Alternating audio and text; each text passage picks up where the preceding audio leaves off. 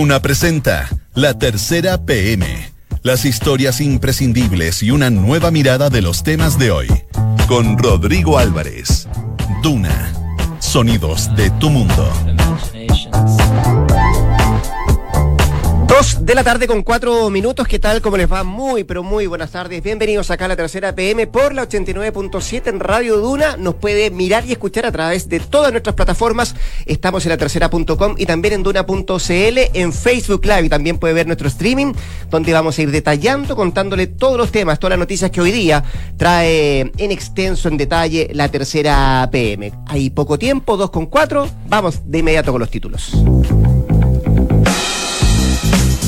Esta, esta información está sabrosa. Francisco Frey acumula demandas por 500 millones de pesos y el expresidente, es decir, su hermano, designa ya abogados. Se han tomado algunas eh, determinaciones a nivel, por ejemplo, de la propia democracia cristiana con lo que ha significado esta autodenuncia a Francisco Frey. De hecho, se le ha suspendido la militancia a Francisco Frey tras autodenuncia que había presentado y que fue publicada hoy día en la mañana y que se van conociendo poco a poco detalles. Ese es el principal titular que destaca hoy día la tercera PM, que además en este mismo tema agrega los detalles de la autodenuncia presentada por Francisco Frey Ruiz Tagle, el menor de los siete hermanos de la familia Frey. Ese son parte de los temas que vamos a abordar en la tercera PM hoy día, pero también hay otras eh, cosas importantes, como por ejemplo lo que está pasando en Colombia, el regreso a los fusiles de los ex cabecillas de las FARC, las Fuerzas Armadas Revolucionarias de Colombia. Esto a través de un video que se conoció y que hay muchas dudas respecto a lo que podría significar ese proceso de paz que se firmó en algún eh, momento con el expresidente Juan Manuel Santos, que hoy día incluso sacó la voz para comentar lo que ha significado este video. Ese es otro de los temas que destaca hoy día la tercera, la tercera PM. Vamos de inmediato, partamos con eso porque está junto a nosotros Valentina Jofré, periodista de Mundo La Tercera, eh, para contarnos detalles a propósito de lo que significa esta información que por un momento, Valentina, remece un poco el clima que estaba bien calmo en Colombia. Eh, se suponía que el acuerdo firmado de paz hace un par de años eh, no iba a tener mayores zozobras, pero ahora con este video parece que las cosas van cambiando. ¿Cómo estás? Buenas tardes. Gracias por estar acá en la tercera PM. Hola, bien, gracias. Eh, sí, eh, principalmente, claro, hace tres años que se firmó este acuerdo y hoy uno de los principales cabecillas, en el fondo el número dos de la FARC, anuncia que va a regresar a la lucha armada. Entonces, eh, era de todo, en todas formas, igual quiero aclarar que es algo que eh, se esperaba. O sea, Iván Márquez, que es este número dos de la FARC, estaba desaparecido hace un año. Que es disidente, que está desaparecido, que es prófugo de la justicia. O sea, eh, Iván Márquez fue uno de los principales jefes negociadores del acuerdo. Entonces, él desapareció hace un año. Él estaba dentro del proceso y todo. Desapareció hace un año y se especulaba que podía estar en Venezuela, se especulaba que estaba armando un grupo para en el fondo volver a, las armas. también desapareció hace un tiempo, este año, en junio, Jesús Santrich, que él también tenía un problema con la justicia, desapareció, él era mano derecha de, Iván Márquez, entonces se especulaba que estos principales eh, ex cabecillas de la guerrilla podrían haber estado armando un, nuevo grupo disidente. Y eso es precisamente lo que se confirmó hoy día. Eh, ayer en la noche subieron un video en YouTube de 32 minutos anunciando volvemos a la lucha armada, principalmente por la traición del Estado al acuerdo de paz. Eh, Valentina, Vamos, vamos por lo más, lo más pequeño, si tú quieres, para ir a, lo más de fondo, o, por la forma, que tiene que ver con este video, tú decías 32 minutos. ¿Hay alguna posibilidad de saber cuándo se grabó este video, dónde se grabó y, mm, y, quiénes están detrás de esto? No se sabe muy bien dónde se grabó. O sea, ellos dicen que están en la parte del Orinoco, en Colombia, que eso es cerca de la frontera con Venezuela, pero el gobierno dice que ellos creen eh, fehacientemente que en el fondo está grabado directamente en Venezuela. Eh, pero no se sabe dónde. Eh, quienes lo protagonizan es Iván Márquez, que es este el número dos de la FARC, él fue negociador eh, del proceso de paz. Está Jesús Santrich, también, que es la mano derecha, que también estaba prófugo de la justicia. El Paisa, que también es otro de los guerrilleros acusados de actos de terrorismo post acuerdo de paz. Y una serie de otros exguerrilleros, no necesariamente conocidos, pero son, es, un, es un grupo de personas, todos vestidos con vestimenta guerrillera, anunciando en el fondo que vuelven, vuelven a las armas. ¿Y, qué alegan? ¿Cuál es el argumento para, para volver a tomar los fusiles, para amenazar, por cierto, con, eh, con esto de retomar, retomar las armas? Eh, me imagino que ellos nunca estuvieron de acuerdo con el proceso de paz que se firmó con Santos eh, por parte de algunos dirigentes de la guerrilla, Timochenko entre ellos, por cierto. Pero ¿cuál es la, el, el, argumento de base que tiene, que tiene Márquez como para decir, bueno, lo vamos a hacer esto y de esta manera y estamos dispuestos a esto otro? Mira, ellos sí estaban de acuerdo con el proceso de paz, ellos participaron en el proceso de paz. Lo que pasa es que era la más radical. Entonces ellos siempre fueron un poco escépticos a que el gobierno cumpliera con efectivamente lo que estaba diciendo y eso es lo que vemos hoy día. Eh, los analistas sostienen que es un hecho en el fondo que Duque eh, no ha hecho una, una gran implementación del acuerdo, que ha sido lenta. Eh, Duque fue electo el año pasado y él en campaña dijo que él no estaba muy de acuerdo con cómo había sido el proceso de paz, entonces el acuerdo de paz, entonces que él pretendía, por así, por así decirlo, hacerlo trizas. No fue lo que, lo que pasó, pero sí en el fondo él ha querido cambiar una serie de cosas de este acuerdo de paz, como la justicia especial para la paz, que es la justicia transicional. Entonces, lo que ven estos ex guerrilleros, eh, bueno, ahora guerrilleros, es una falta como de, mm, de garantías judiciales, falta de seguridad. Eh, entonces, en el fondo, ellos están, están desconfiados de, este, de este proceso de paz. No creen que efectivamente lo que se les prometió se vaya a cumplir. Eh, vale, em, ha hablado mucha gente a propósito de este video. Eh, quiero partir por, por ejemplo, por los quienes firmaron este, este acuerdo de paz. Eh, por un lado del gobierno estaba Juan Manuel Santos. Él se ha pronunciado respecto a esto. Eh, y por el otro lado estaba Timochenko, que era el ex líder. ¿Ha habido pronunciamiento de ellos? ¿Cuál es em, lo que, a ver, de alguna forma trata de establecer esa ala de las FARC que firmó el acuerdo con Santos?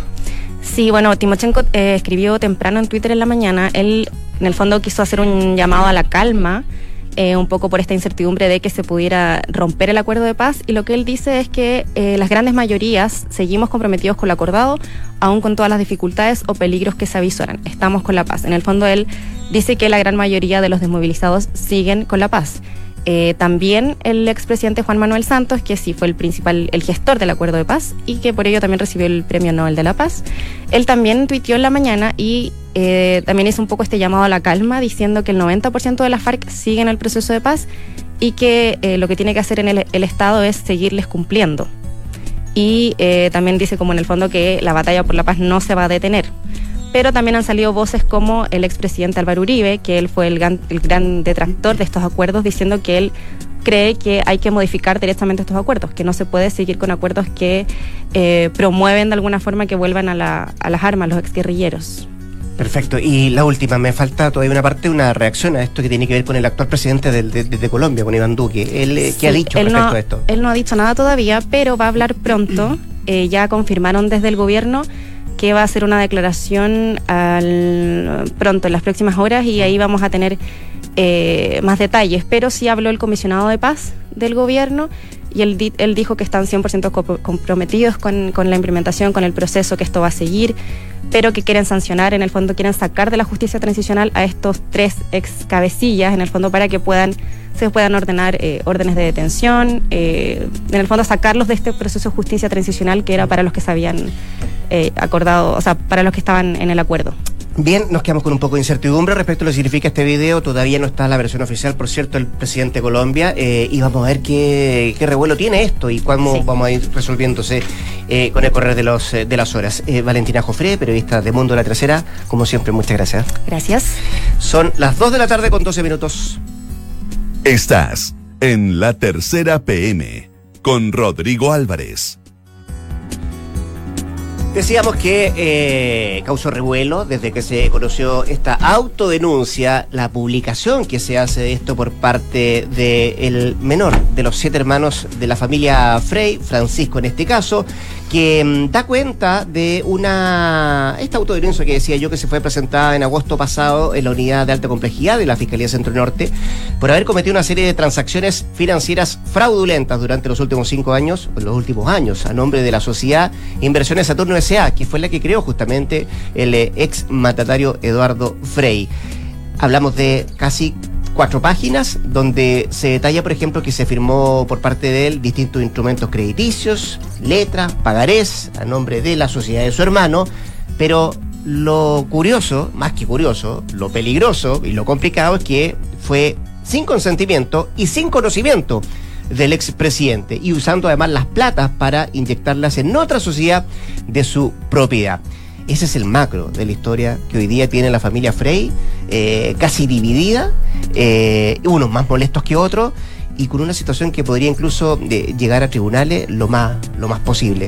Sebastián Minay, periodista de la tercera PM, por cierto, que conoce al dedillo cada una de las cosas que ocurrió desde que se conoce esta autodenuncia y nos va a dar el perfil de quien hoy día aparece como el culpable de todo esto. Don Sebastián, ¿cómo está? Buenas tardes. Don Rodrigo, buenas tardes. Está pensando usted, ¿ah? ¿Por dónde partir? No, no, no, que revuelo es poco. Sí. Revuelo de verdad que es poco. O sea, eh, es un escándalo que quiebra a uno de los clanes políticos más importantes de Chile, que ya venía bastante fracturado a raíz de la larga saga de que se inició a raíz del caso por el homicidio del presidente Frei Montalva. Recordemos que ahí habían tomado vereda opuesta el presidente Eduardo Frei Ruiz Tagle, por un lado, su hermano Francisco, y por otro lado, doña Carmen Frey.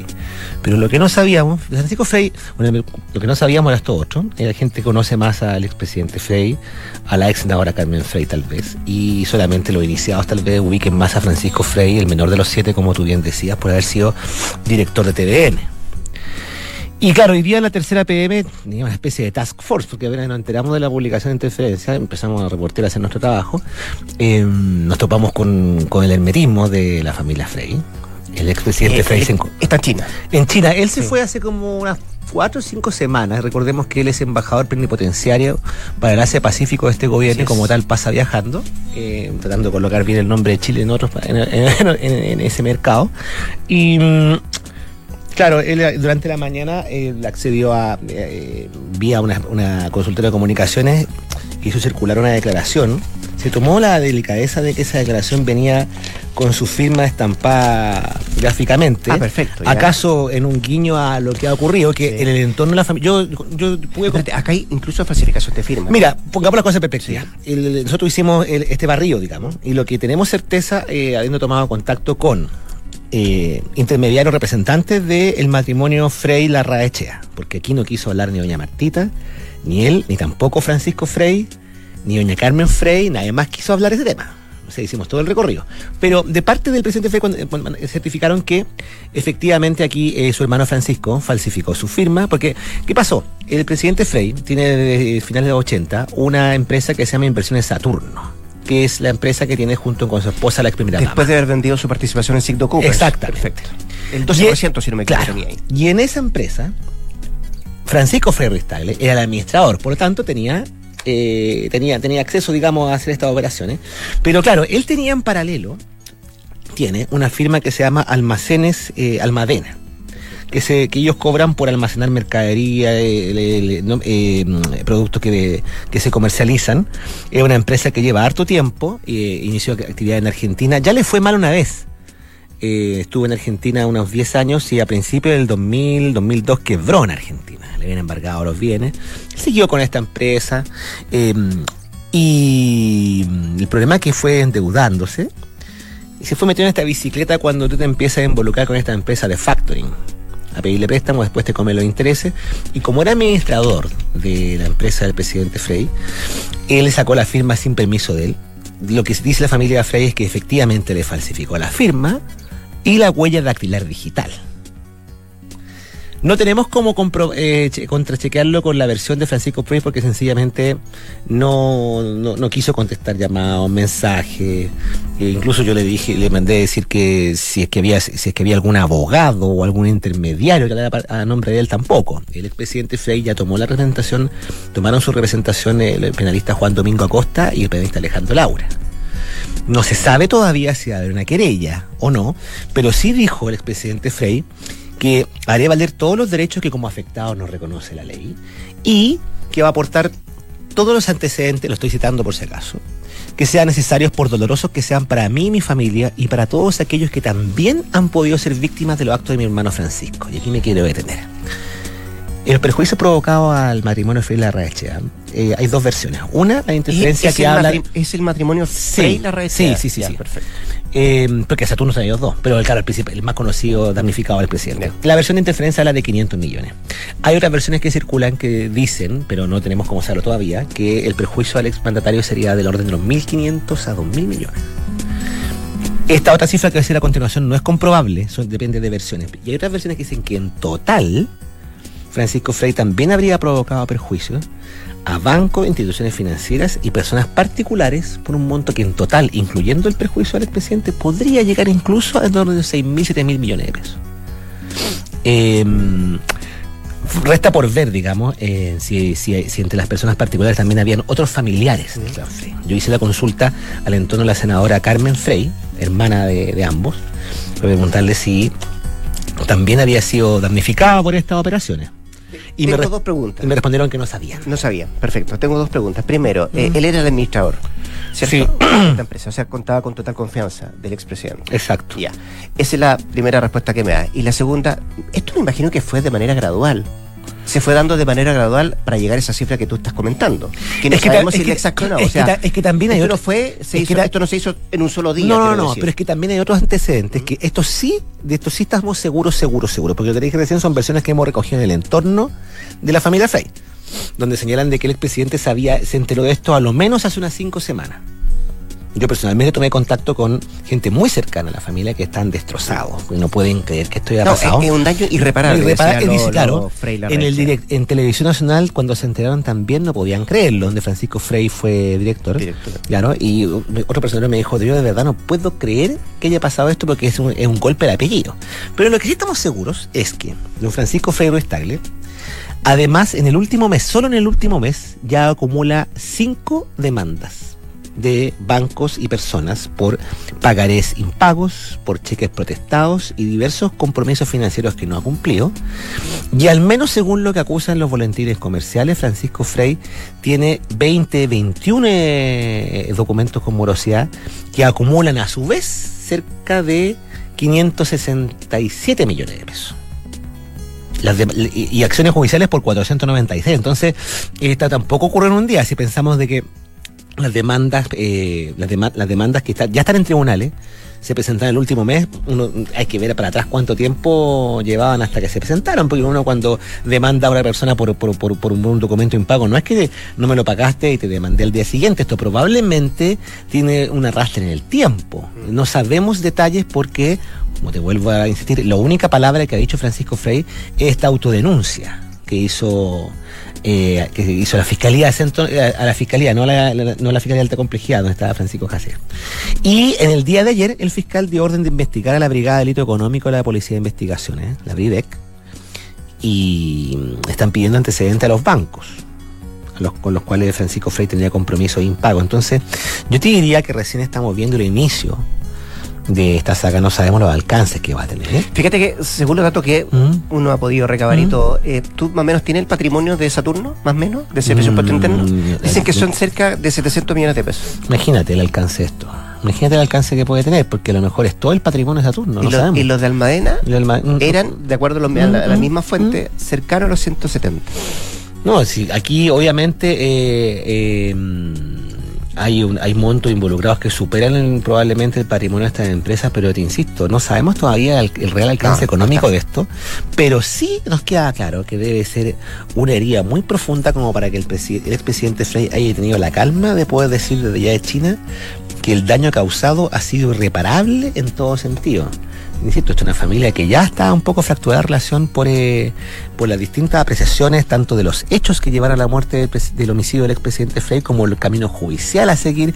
En algún momento también se dijo que había fricciones respecto de si se demandaba civilmente al Estado o no. Mm. También la señora Carmen Frey había roto un poco su relación con el expresidente porque no quería que siguiera Y aliado del Y gobierno. en un, esta- documen- un documental de por medio también. Ah, documental, documental que eh, Francisco Eduardo Frey se enteraron por los diarios, a mí me consta. Entonces, eh, esto viene a dividir, eh, viene a dividir el otro bando que había. Falta saber, falta saber qué partido va a tomar la senadora Carmen Frey y los otros hermanos Frey que no tienen vida pública, como Mónica y Jorge Frey.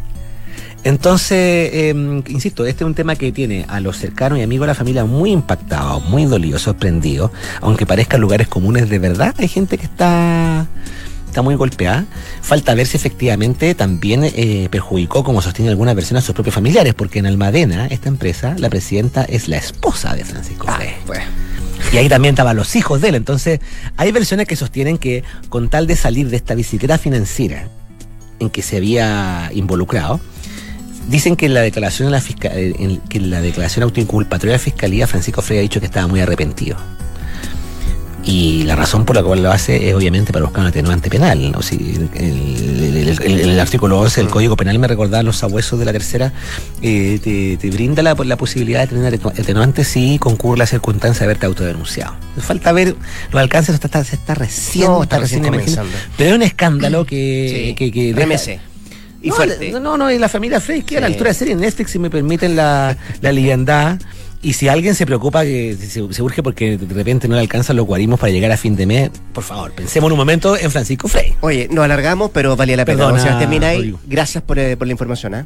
Que muy bien. Gracias. Dos de la tarde con 23 eh, minutos. En Duna, escuchas la tercera PM con Rodrigo Álvarez de lo que pasa con la familia Frey, vámonos a un tema un poco más ciudadano, eh, que lo trae, por cierto, hoy día la tercera PM. Esos intrusos scooters eléctricos, 84% cree que debería haber una edad mínima para manejarlos. Es como la afirmación que se hace en esta nota de, la tercera PM que hace Alexandra Chechelnitsky. Eh, ¿Lo pronuncié bien? Sí. Perfecto, ya. Gracias, Alexandra.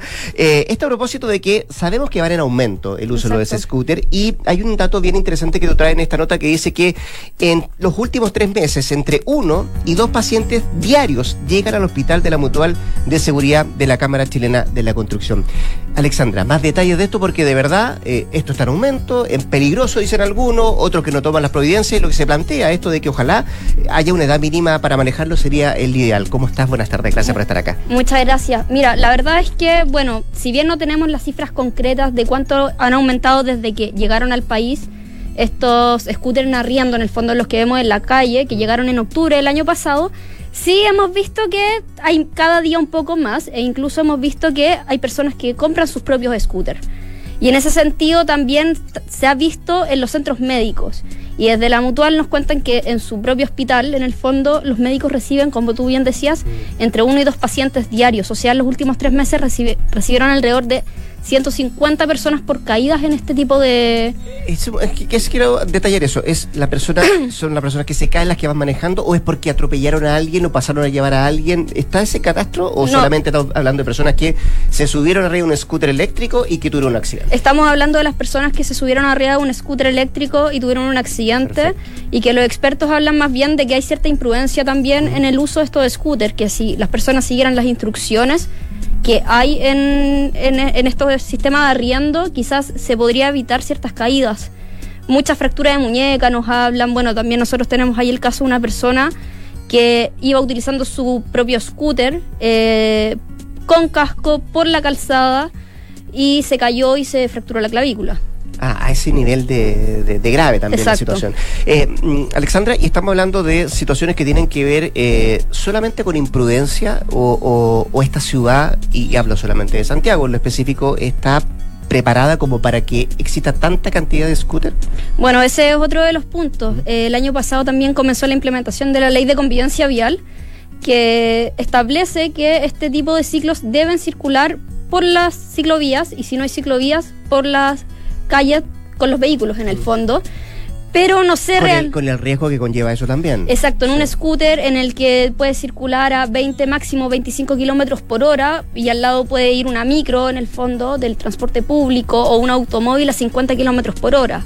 Entonces, la verdad, y con, con, algunas calles que no están en muy buen estado, entonces quizás faltaría avanzar en la línea de construir más ciclovías. Perfecto. Y, ustedes se basan además en datos, en números que em, llevó adelante CADEM, ¿cierto? Exacto. Eh, que tiene que ver con una encuesta que se le hace a quienes son usuarios de este tipo de, eh, scooters y también a los eh, propios peatones. ¿Qué, ¿Qué, te muestra esa encuesta? ¿Qué te muestran los números? ¿Qué te dicen? Bueno, la encuesta fue realizada por CADEM con la Mutual de Seguridad. ¿Ya?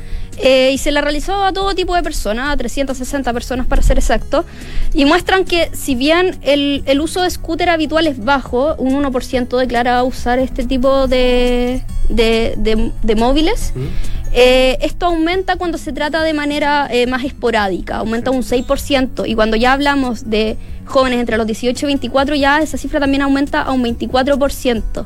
Ahora, si hablamos de los riesgos, ahí empiezan las cifras más altas en el fondo. Eh, más del 50% cree que es riesgoso para las personas que utilizan los scooters circular por la calle y más del 80% cree que es riesgoso para los peatones cuando ellos circulan por eh, la vereda en el fondo. Ya, eso es lo que dicen los números. Eh, y lo que dicen las autoridades, por ejemplo, desde la CONACET, la Comisión Nacional de Seguridad del Tránsito, ¿hay alguna opinión respecto a estos mismos números y qué es lo que ellos piensan que debiese eh, regularse en este sentido? Bueno, la CONACET ahora, eh, desde que se implementó la ley de convivencia vial, sigue trabajando en los reglamentos que todavía están en plazo para hacerlo. Y la verdad es que ellos llaman a, respetar la ley, a que las personas que utilizan estos scooters circulen por ciclovías y no hay ciclovías por la calzada con los vehículos.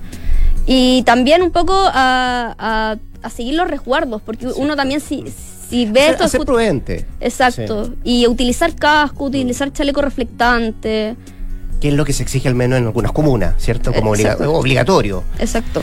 Ya, pues ahí está hecha la. Al menos están los números puestos sobre la mesa. Em, se sabe lo que piensa la autoridad también. Es importante saber, la encuesta eh, bien, bien decidora en ese sentido. Hay un gran porcentaje de gente que, cree que esto debiese ser, al menos existir una edad mínima. Uno ve generalmente mucho joven que anda, anda arriba de los scooters y, niños también, ¿ah?